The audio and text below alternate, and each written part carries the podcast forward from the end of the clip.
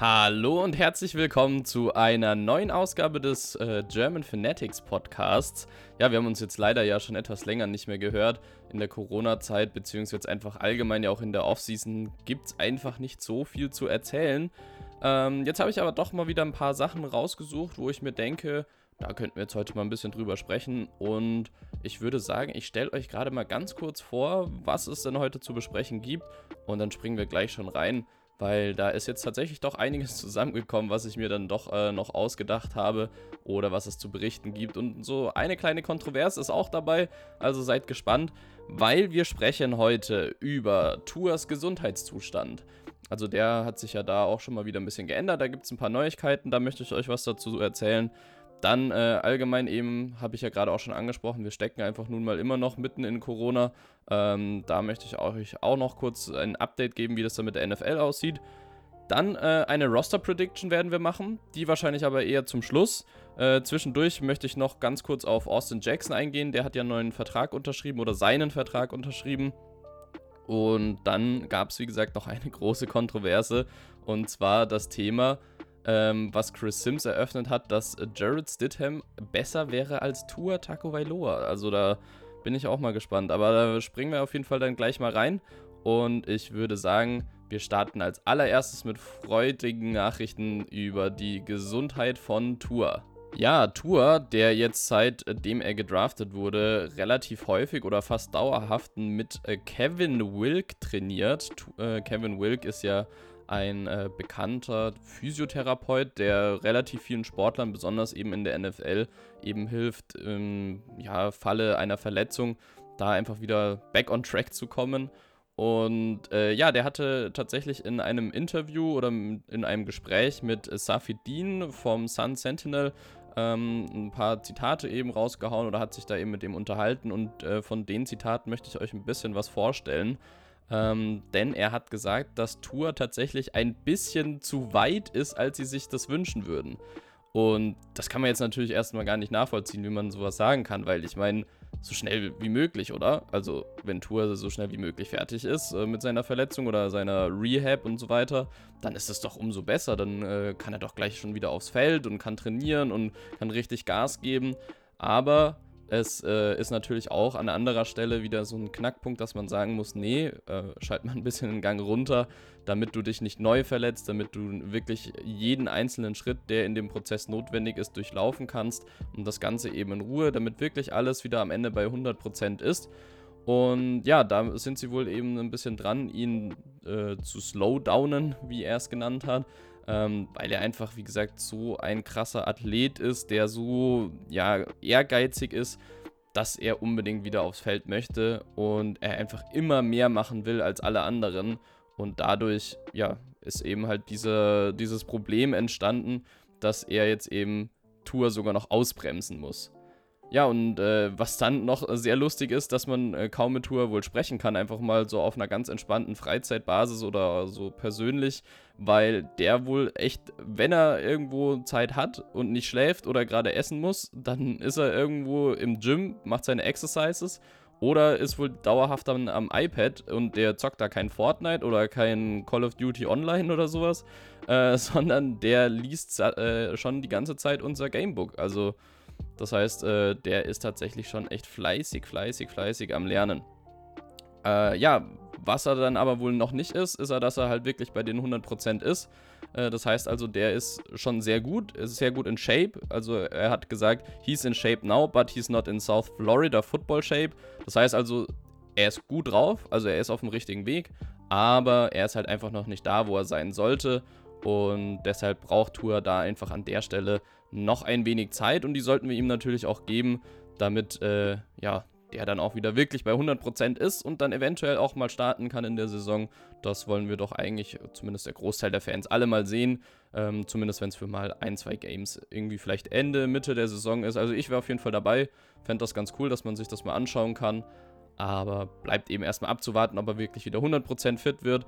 Wie gesagt, ich würde ihm da am liebsten die Zeit geben. Ähm, ich will das nicht überhetzen, besonders wenn da auch eben so ein Experte wie Kevin Wilk da seine Meinung so abgibt, dass man das Ganze ein bisschen ja, ausbremsen sollte erstmal und ein bisschen langsamer angehen sollte. Dann finde ich, ist das doch schon eine richtige Sache. ja, das äh, war es dann schon auch soweit zur Tour. Ähm, dann wollte ich ja, wie gesagt, nochmal ganz kurz so ein kurzes Update zumindest geben, wie es denn jetzt aktuell mit der Corona-Morona-Situation aussieht. Ähm, da ist es ja so, die Coaches wurden ja jetzt äh, wieder, oder das, denen wurde es erlaubt, dass die sich wieder in die Training Facilities begeben dürfen. Das heißt also, die sind eben schon wieder vor Ort, zum Teil. Also Flores hat das wegen diesen ganzen Protesten, die ja eben gerade in den USA abgehen, ähm, dann auch erstmal unterbrochen und hat gesagt, jeder sollte sich darauf fokussieren dürfen erstmal. Und er will, dass alle dann auf derselben Seite sind, wie immer, und möchte dann eben zu einem späteren Zeitpunkt das Ganze dann angehen. Man hat jetzt tatsächlich gar nichts mehr mitbekommen, ob die jetzt äh, schon wieder angefangen haben, aber so war eben der letzte Stand der Dinge, dass äh, Flores eben noch nicht in die Training Facilities zurückkehren wird, obwohl er es denn dann auch dürfte. Dann, was ich auch noch gelesen habe, finde ich auch echt sehr lustig. Ähm, die NFL überlegt, ob die Spieler im Spiel unter den Helmen, die ja übrigens bekanntermaßen eine Face Mask haben, noch eine Face Mask tragen sollen. Also diese Face Mask, die wir alle tragen müssen. Das heißt, äh, eben so eine Atemschutzmaske. Und ich frage mich echt, wie das äh, ja, funktionieren soll. Also, ich meine, manche haben ja dann auch noch die Visors. Also für alle, die das vielleicht jetzt nicht genau wissen, da gibt es ja so Sichtschutz, beziehungsweise wie eine Art Sonnenbrille zum Teil auch, die die in den Helmen drinnen haben. Und das sperrt ja einfach schon mal den oberen Teil des Gesichts ab. Also äh, zumindest alles bis Auge, Nase vielleicht so einen Tacken. Ich weiß jetzt gar nicht ganz genau, wie weit das runtergeht. Jedenfalls darunter dann noch die Maske. Dann ist ja das ganze Gesicht zu. Also dann können die ja auch irgendwie, was weiß ich, mit Motorradhelm dann irgendwie bald mal Football spielen. Das Verstehe ich irgendwie nicht. Und äh, keine Ahnung, dass das, also selbst wenn das irgendwie so nur eine Überlegung war und das nicht wirklich jetzt ernst gemeint ist, ob man wirklich sowas einführt, finde ich es schon auch sehr, ja, krass oder auch sehr übertrieben, sowas überhaupt mal zu überlegen. Also halte ich gar nichts von. Ja, aber ansonsten heißt es ja immer wieder, die Saison startet ganz regulär. Das heißt also, es würde jetzt bald dann auch wieder losgehen mit den Preseason-Spielen. Jetzt haben wir ja Mitte Juni und äh, ja, im Normalfall fängt das ja, soweit ich weiß, Anfang, Mitte August äh, zumindest dieses Hall of Fame-Game immer an. Und von da ab äh, schleicht es sich ja immer dann ganz langsam voran zur echten NFL-Season, also so zur Regular Season. Und ja, mal schauen, ob das dann wirklich jetzt dann alles so funktionieren wird oder ob dann doch wie in den letzten Tagen oder letzten Monaten einfach immer wieder mal das ja geschehen ist, dass dann hieß, ach nee, ja, Corona ist jetzt ja irgendwie doch noch da, hups, und äh, wir können jetzt äh, doch noch nicht starten. Also, mal sehen. Ich hoffe, dass das klappen wird. Es wäre echt sehr mies, wenn wir nicht äh, im September ganz gemütlich wieder auf der Couch sitzen könnten und ein bisschen NFL schauen könnten mit unseren Freunden. Äh, aber ich gehe mal davon aus, dass es klappen wird. Es wird ja wohl wirklich viel getan. Auch die NBA fängt ja jetzt bald wieder an. Jetzt mal kurz off-topic. Äh, die fängt ja wohl jetzt auch bald an oder gibt da zumindest Gespräche, dass das in Orlando weitergeführt wird, für alle, die es interessiert. Also, wie gesagt, ich glaube, die USA ist da schon wieder bereit, eben Sportevents dann auch durchzuführen. Und wie gesagt, für uns wäre das alle echt sehr, sehr gut. Dann äh, würde ich sagen, springen wir jetzt gleich zum nächsten Thema und äh, springen gleich mal rein äh, in den Vertrag von Austin Jackson. Der hat jetzt, wie gesagt, seinen Vertrag unterschrieben. Äh, der war ja der 18. Pick in diesem Jahr und hat äh, dort einen Signing-Bonus von ungefähr 7,5 Millionen US-Dollar bekommen. Äh, also schon echt sehr ordentlich dafür, dass du im Prinzip nur gedraftet wurdest und einen Vertrag unterschrieben hast. Ähm, und sein gesamtes Gehalt, das soll sich wohl auf 13,6 Millionen belaufen. Das Ganze dann nochmal auf vier Jahre. Ähm, für alle, die dies nicht wissen, Rookies, die in der ersten Runde gezogen werden, die haben immer noch diese sogenannte Fifth-Year-Option. Das heißt also, da hat in äh, dem fünften Jahr, ich glaube nur das Team, äh, also nur jetzt die Dolphins in dem Fall, die Option zu sagen, hey, also du hast uns gefallen, dich nehmen wir weiter mit. Ähm, oder dass man halt dann nach dem vierten Jahr dann eben sagt, nee, das war's jetzt, du kannst auch wieder gehen, du warst nicht gut genug als First Rounder. Ähm, ja, das wie gesagt wäre dann noch die Option, dass er dann eben dann nochmal mehr verdient oder eben noch ein Jahr mehr bekommt. Jetzt erstmal garantiert sind es eben vier Jahre. 13,6 Millionen ungefähr. Wie gesagt, das sind immer nur so Schätzungswerte, wo man es nicht so 100% weiß. Und damit ist er der zweite Rookie. Den Vertrag von, äh, also First Round Rookie natürlich. Den Vertrag von Tour habe ich euch ja schon mal im letzten Podcast vorgestellt. Wer jetzt noch fehlt, ist dann noch Noah. Und ich denke mal, der wird auch noch kommen. Ist wie gesagt auch wieder hier das Thema Corona mit dabei, dass äh, das Ganze eben einfach ein bisschen erschwert, da die Verträge vernünftig auszuhandeln und dann natürlich auch durchzugeben und unterzeichnen zu lassen. Ja, das jetzt erstmal soweit äh, zu den Updates. Und dann würde ich sagen, äh, ja, schauen wir uns doch gleich erstmal die Roster Prediction an. So, ich würde jetzt mit euch einfach so die einzelnen Positionen, ähm, also im Prinzip die einzelnen Position Groups, nacheinander durchgehen und würde euch äh, dann, wie gesagt, sagen, wen es denn da so gibt, was meine Einschätzung wäre, wer ist Starter, wer ist Second String, vielleicht auch Third String ähm, aber so tief will ich da gar nicht eintauchen, weil ich glaube, die meisten interessiert das gar nicht so sehr dann, also zumindest so Third String, Fourth String Geschichten. Deswegen, wie gesagt, äh, so die interessanten Sachen, wer vielleicht jetzt auch so die Starting Offense, die Starting Defense dann letztendlich ist, wäre auf jeden Fall interessant. Und ich würde sagen, wir fangen ganz klassisch an bei den Quarterbacks. Hier ist eigentlich echt sehr eindeutig, dass Ryan Fitzpatrick erstmal der Starter wird für die Saison. Ähm, Tour würde ich halt tatsächlich auch schon als zweiten Quarterback dahinter sehen. Also in dem Death Chart, das ich hier von ESPN gefunden habe, wo ich mich so ein bisschen dran orientiere und meine Einschätzung dazu gebe, ähm, ist Tour sogar auch schon als zweiter Quarterback geführt, äh, sogar noch vor Josh Rosen, der als dritter Quarterback geführt wird. Wir haben tatsächlich auch noch Jake Rudock offiziell im Roster, der wird aber 100% gecuttet, weil ich denke, getradet, dafür kriegst du ja nichts. Ähm, der überlebt vielleicht noch das Camp, wenn überhaupt. Ansonsten wird er eben schon vorher gecuttet. Josh Rosen ist eben noch der Kandidat, der vielleicht noch getradet wird, wenn die Dolphins sagen, hey, wir haben keinen Bock auf drei Quarterbacks. Da haben wir ja auch schon mal drüber gesprochen, beziehungsweise könnt ihr auch gerne einen Instagram-Post abchecken und nochmal da eure Meinung dazu dalassen. Da haben wir ein bisschen drüber diskutiert.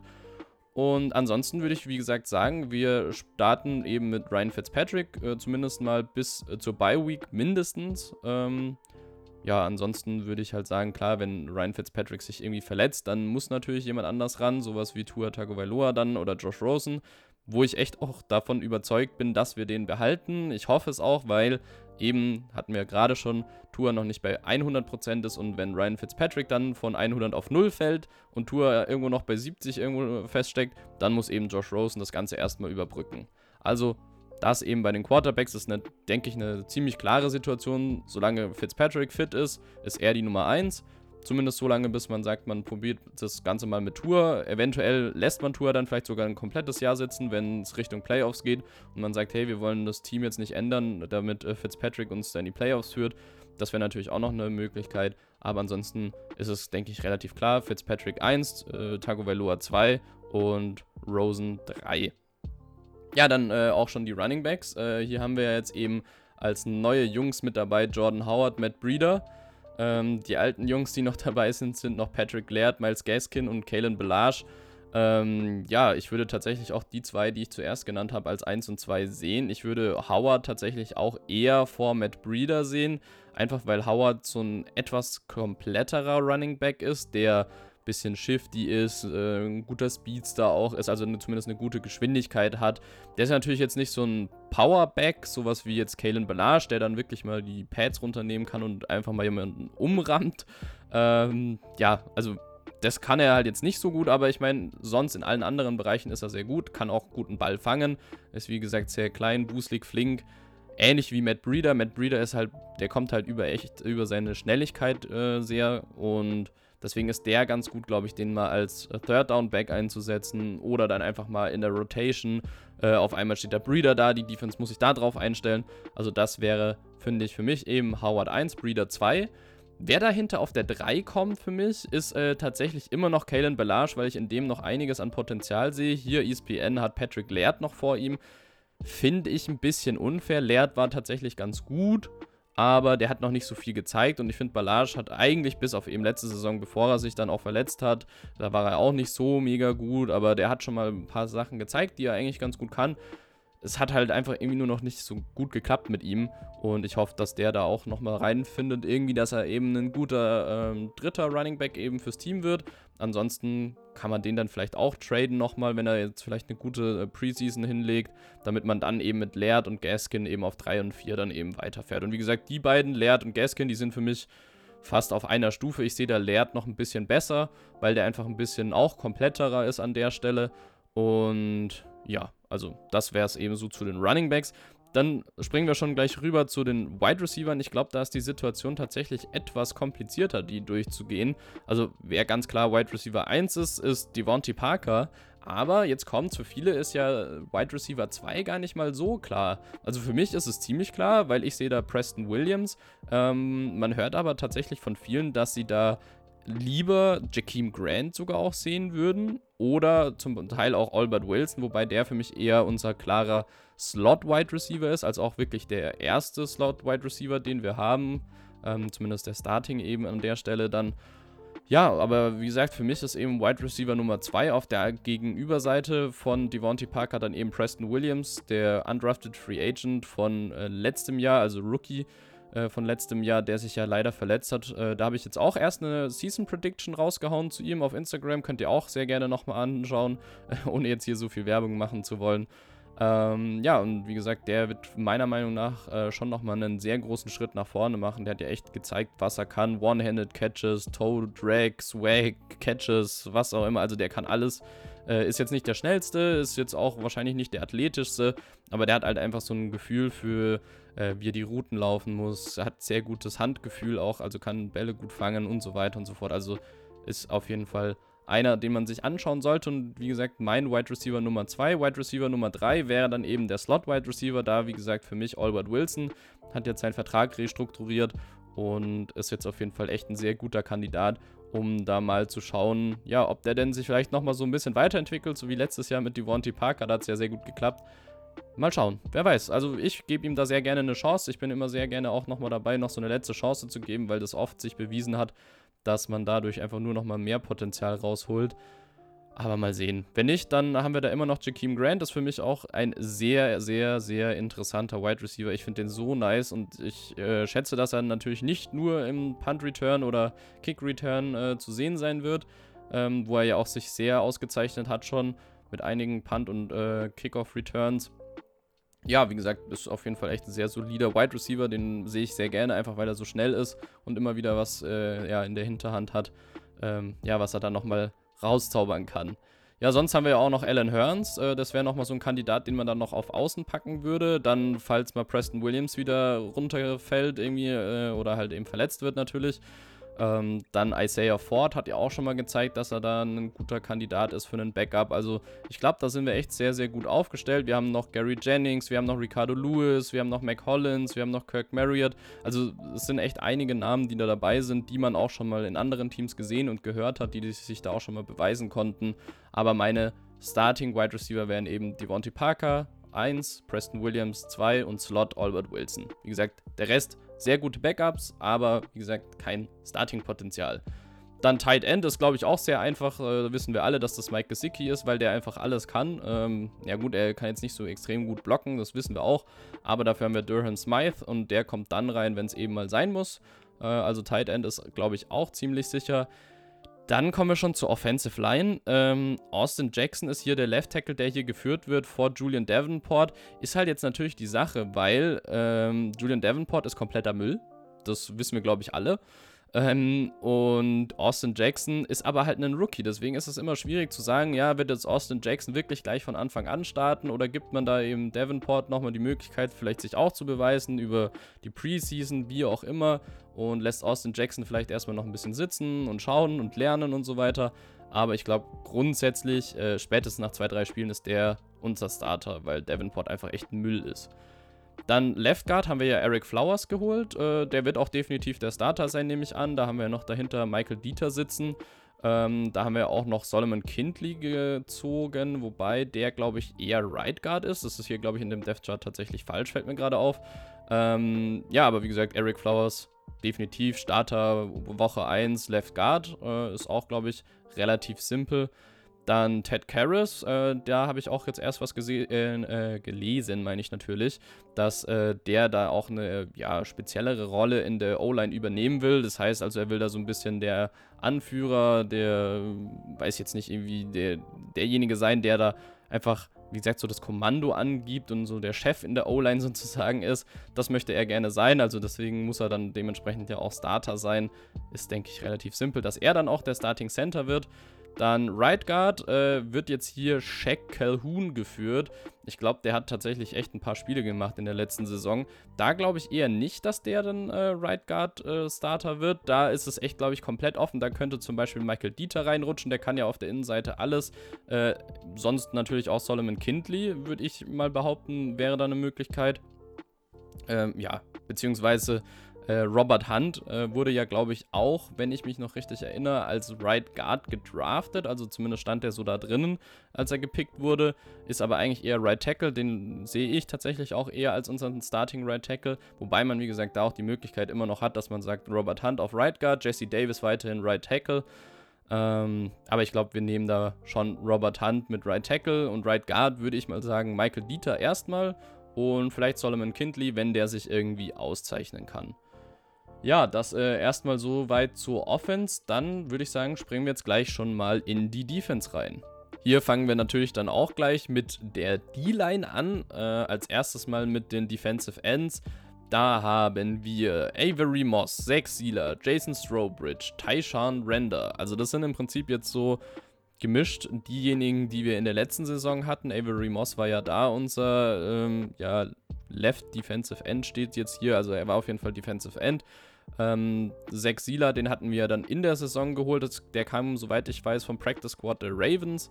Ähm, dann äh, Jason Strobridge war ja unser Fünftrunden-Pick und Tyshawn oder Tyshawn Render ähm, ist, soweit ich weiß, eben undrafted Free Agent. Äh, ja, das wären eben jetzt so, zumindest laut hier ESPN, die Left Defensive Ends weiß ich jetzt nicht, ob man das wirklich so stehen lassen kann. Ich glaube eher, dass äh, das System dann irgendwie so aussehen wird, weil man ja eben eine 3-4-Defense spielt, wo man überwiegend äh, mit ja, Defensive Ends oder so Defensive Tackle, Defensive End Hybriden spielt. Eben eher sowas wie Jason Strobridge. Das könnte schon auch echt gut sein, wenn der sich ein bisschen zeigt, dass der schon relativ früh starten wird.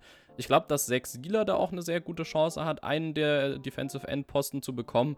Ansonsten wäre, wie gesagt, auch für mich eben eine Option, wie man das Ganze aufstellen könnte, dass man sagt, man shiftet einen Devon Godshaw auch auf eine Endposition, weil der ja natürlich nicht rushen muss unbedingt in der 3-4 Defense. Das kommt ja eben von den Linebackern im Normalfall.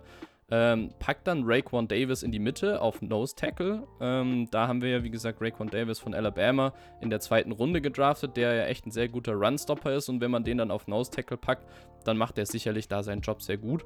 Und äh, dann haben wir eben noch Christian Wilkins, der ja sowieso Defensive Tackle, Defensive End Hybrid ist. Also sehr, sehr gut dann auch eben in diese Defense passt. Also keine Ahnung, ich weiß nicht, wie ihr das findet. Ich finde das äh, tatsächlich ein ganz interessantes Scheme, wo man eben sagt, man packt äh, Godshaw, Davis und Wilkins alle eben vorne rein in die 3-4-Defense.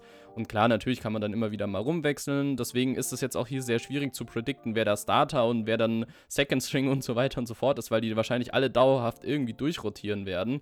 Da wird dann halt eben auch äh, Jonathan Ledbetter wahrscheinlich mal wieder reinkommen dann kann es natürlich auch passieren, dass irgendjemand ähm, von den Linebackern, also die jetzt zumindest als Linebacker geführt werden, dann da mal wieder reinrutscht. Zum Beispiel Curtis Weaver, dass der dann auf einmal da auf der 3-4 an der 3 vorne an End steht und dann mal von da rusht und so weiter und so fort. Also wie gesagt, da gibt es so viele Möglichkeiten, ähm, weshalb das jetzt wie gesagt schwierig ist, das zu, predict äh, zu predikten ich finde es, wie gesagt, meine Idee ist es einfach, dass man sagt, man äh, nimmt Gordshaw, Davis und Wilkins und stellt die da vorne hin. Ich wäre aber, wie gesagt, auch sehr zufrieden mit dem, was hier ESPN zeigt. Avery Moss, Gordshaw, Wilkins. Oder dass man sagt, Sieler, Gordshaw, Wilkins und so weiter. Ich glaube, wer echt garantiert drin ist, ist eben Gordshaw und Wilkins. Das ist ziemlich safe, weil Wilkins einfach so flexibel und ein guter Hybrid ist, dass der einfach auf der Defensive End, Defensive Tackle Position sehr gut funktioniert. Und äh, auf Nose Tackle äh, bzw. D-Tackle ist Devon Godshaw einfach auch ein Beast, finde ich. Also da sieht man ja auch immer sehr gute Stats von ihm. Ähm, ansonsten könnte man den, wie gesagt, auch rausmoven, weil der ja auch eher skinny für einen Defensive Tackle ist und man da so einen Brocken wie Raekwon Davis mal reinstellen könnte.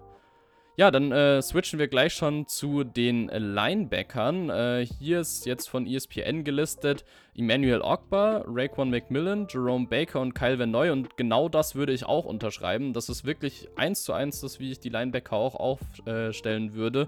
Ähm, natürlich in der Mitte eben Baker und Macmillan, die das schon seit längerem ja jetzt von da auch zusammen machen. Das äh, funktioniert ja echt sehr gut. Das ist ein sehr gutes Linebacker-Duo. Ich glaube, das ist auch einer der Punkte, wo man sich jetzt in äh, Dolphins-Seiten nicht wirklich Gedanken drüber machen muss, was zumindest so diese klassische Linebacker-Position betrifft diese äh, Rushing-Linebacker-Position, eben das, was dann Kyle Van Noy bzw. Emmanuel Ogba, so diese Edge-Linebacker, was auch immer, wie man das nennt, äh, Position betrifft, da sind wir auf jeden Fall auch sehr, sehr gut aufgestellt. Wir haben ja dann noch Shaq Lawson dahinter, den kann man dann reinwechseln. Curtis Weaver kann man dann reinwechseln.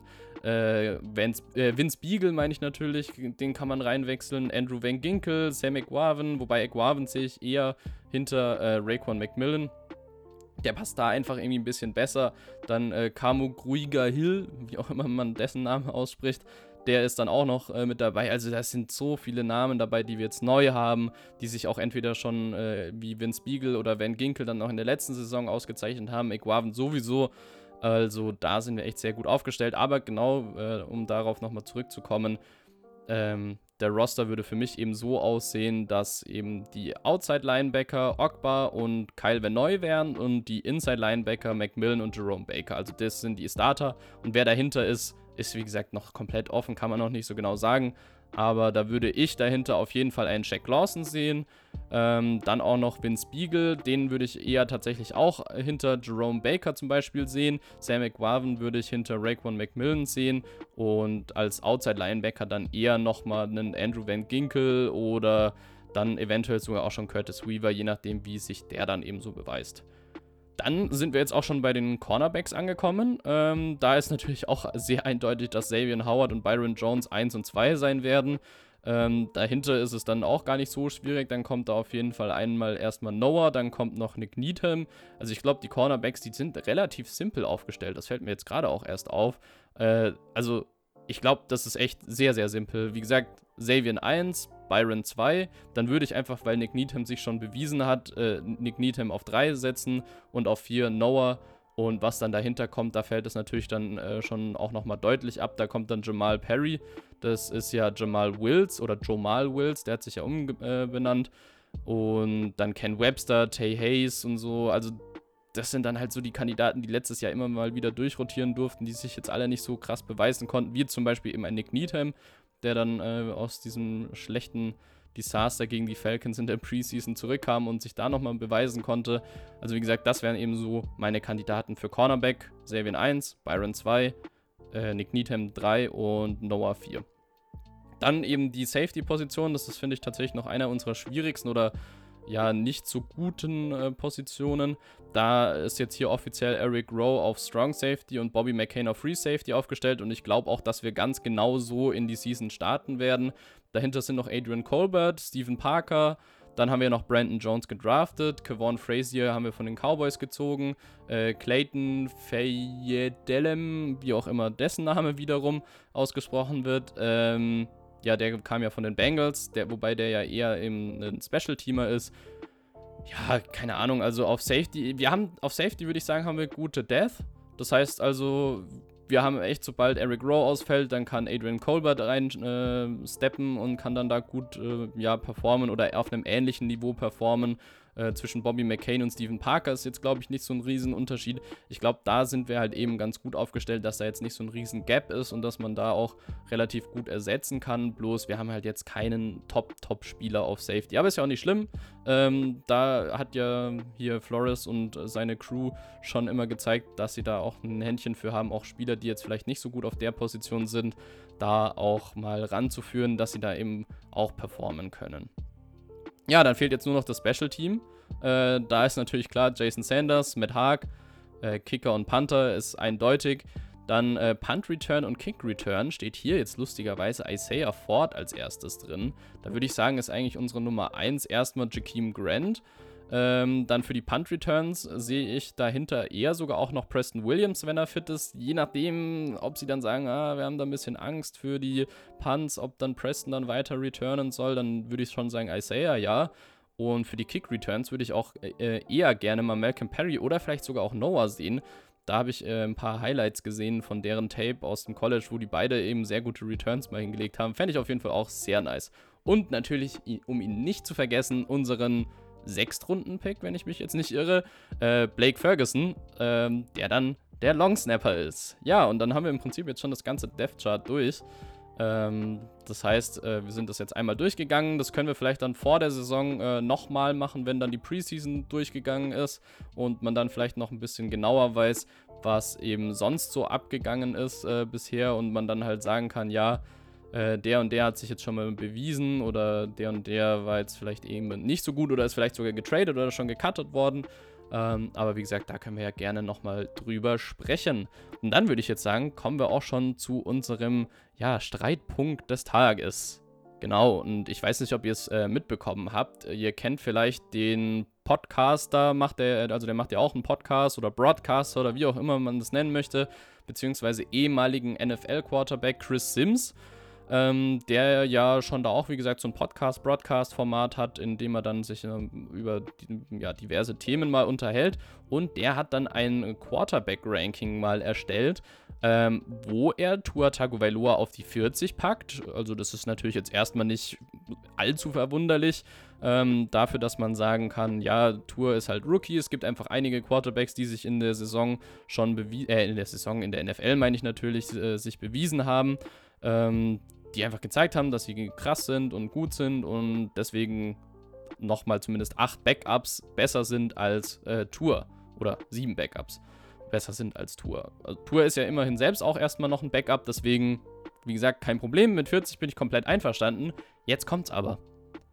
Wir müssen mal nach New England schauen. Da ist ja ein gewisser Herr Tom Brady rausgegangen. Wer ist denn dann noch übrig geblieben? Ein gewisser Herr Jared Stidham.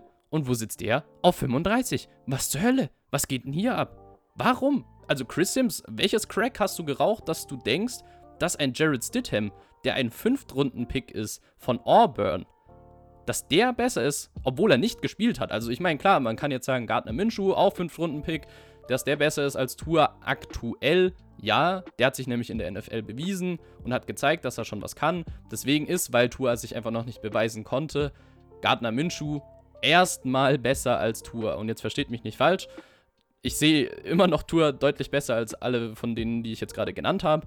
Aber so gesehen wäre das erstmal gerechtfertigt, da eben einen Gardner Minshu zum Beispiel eben über ein Tour zu packen. Wie gesagt, gar kein Problem, sehe ich auf jeden Fall vollkommen in Ordnung. So, und jetzt hat äh, Chris Sims sogar nochmal einen draufgepackt und hat gesagt, Stidham is more talented than Tour. Also, hä?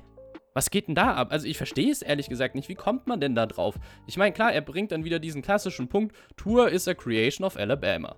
Bla bla bla. Immer so der Klassiker. Ja, Tour hatte ja die krassesten Waffen, Tour hatte das beste Coaching, Tour hatte dies, Tour hatte das. Was auch immer. Das, also ich finde es halt irgendwie Quatsch, weil ich meine, das ist doch genau das, was du in der NFL ja reproduzieren möchtest. Du möchtest doch das Team mit den krassesten Wide Receivers, mit der krassesten O-Line und alle, die auf NFL-Niveau sind. So, Klar, irgendwo kann man schon sagen, Tour hatte da Spieler dabei, besonders unter den Wide Receivers, die auf dem nächsten Level sogar dann auch Starspieler oder sehr gute Spieler sein können. Können übrigens. Äh, es hat sich noch keiner von denen in der NFL bewiesen.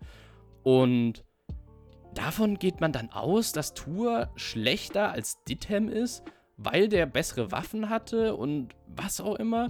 Also, keine Ahnung, verstehe ich ehrlich gesagt irgendwie nicht so wirklich. Und hat dann eben angegeben auch noch, dass er denkt, dass Jared Stidham oder auch Justin Herbert, warum auch der jetzt dann in diese Kontroverse noch mit einsteigen muss, The World on Fire gesettet hätten, äh, wenn die genauso mit den ganzen First-Round-Picks äh, gespielt hätten wie Tour. Also ich finde es Quatsch. Weil ich meine, so klar, man kann immer sagen, irgendwo ist noch so ein guter Wide Receiver echt eine sehr gute Hilfe, um dann dein Performance-Level einfach selbst so anzuheben. Stimmt, kann man nicht widerlegen, dass wenn du mit kompletten Müll-Wide Receivern spielst, dass äh, du dann einfach auch nicht gut performst. Aber ich meine, jeder ist seines Glückes Schmied, ist so ein ganz dumme Floskel, aber es ist einfach nur mal so. Wenn ein Justin Herbert wirklich so krass wäre, wie jetzt hier Chris Sims behauptet, oder ein Jared Stidham, dann hätten die doch auch beweisen können, wie krass sie sind und hätten aus ihren Waffen, wie zum Beispiel ein Tom Brady, und da muss ich sagen, ist Tom Brady echt wirklich Goat, wenn man das so möchte, ähm, der hat es ja immer geschafft, aus im Prinzip den Kassierern vom Real äh, da wirklich einen äh, Pro oder Pro Bowl Wide Receiver zu machen, einfach weil er die so gut in Szene gesetzt hat, weil er das konnte, weil er das über das Coaching und eben sein Talent, was er als Quarterback eben mitbringt, dann daher geschafft hat. Und dann verstehe ich nicht, warum dann, wie gesagt, gesagt wird, dass Jared Stidham besser wäre. Ich verstehe es echt nicht. Also es muss, ich würde gerne mich mal mit Chris Sims unterhalten und äh, ihn mal fragen, wie gesagt, was er für einen Crack geraucht hat. Weil, also da kommt man doch nicht drauf. Ich verstehe, wie gesagt, wenn du sagst, jemand, der schon performt hat, und wie gesagt, ich verstehe auch, dass Tour auf Platz 40 da landet, dass der eben jetzt nicht Nummer 1 ist, auch wenn wir das als Fans alle gerne haben würden. Es bringt aber nichts zu sagen, ein Jared Stidham, der im Prinzip auch, ich glaube, der hat gar nicht gespielt oder hat er überhaupt schon gespielt, keine Ahnung. Äh, also zumindest nicht wirklich ernstzunehmende Zeit hat er gespielt, weil die Patriots wollten ja letztes Jahr, äh, zumindest hatten sie es versucht, in den Playoffs weiterzukommen. Hat natürlich nicht geklappt, zum Glück, danke Tannehill. Und äh, ja, keine Ahnung, verstehe ich nicht. Also ganz komische Debatte. Mich würde auf jeden Fall echt mal interessieren, was ihr dazu sagt. Ähm, ob ihr denn auch Jared Stidham vor Tour seht. Also ich halte das echt für absoluten Müll und finde das echt sehr ungerecht und auch sehr unfair gegenüber Tour ist irgendwie echt Quatsch. Und dann könnte man ja echt irgendwie jeden Hiopai-Quarterback nehmen und sagen, ja, aber der hatte ja gar keine Waffen und hat es trotzdem geschafft, in die NFL zu kommen. Deswegen ist er jetzt der nächste Goat und das ist doch Müll, die Diskussion, finde ich. Aber naja, wie gesagt, lasst eure Meinung gerne zu solchen Themen einfach bei mir auf Instagram da. Da könnt ihr mir gerne einfach eine private Nachricht schreiben. Oder wir können vielleicht auch gerne dazu mal einen Post eröffnen, wenn ihr dazu Lust habt, ähm, dass wir uns da mal unterhalten können. Wie gesagt, meine Meinung habt ihr jetzt gerade gehört. Freut mich auf jeden Fall, dass ihr wieder alle eingeschaltet habt zu dem Podcast. Da sind wir äh, jetzt auch mit fertig an der Stelle. Also wir haben alle Themen abgearbeitet. Ähm, mich würde natürlich auch eure Meinung zur Roster Prediction äh, interessieren. Im Prinzip alles, was an Themen jetzt besprochen würde, dürft ihr gerne nochmal mit mir auf Instagram wie immer diskutieren. Dürft mir gerne schreiben. Und dann quatschen wir da ein bisschen drüber. Und dann würde ich sagen, hören wir uns gerne mit der nächsten Podcast-Folge. Das wird wahrscheinlich wieder ein bisschen dauern. Äh, jetzt sind einfach wieder ein paar Wochen, wo erstmal wahrscheinlich nicht so viel passieren wird. Aber sobald dann die Preseason losgeht, dann werden wir auf jeden Fall immer mit wöchentlichen Podcasts am Start sein, damit wir da eben immer wieder die einzelnen Spiele besprechen können. Eben ob es jetzt Preseason oder Regular Season ist, das ist mir an der Stelle egal. Wir werden alles durchgehen, analysieren, besprechen und dann eben halt auch immer so die ja, aktuellen News wie immer mitbesprechen. Dann danke ich euch allen schon mal fürs Zuhören und wünsche euch dann auch schon mal für morgen eine schöne Woche und sagt bis zum nächsten Mal. Ciao.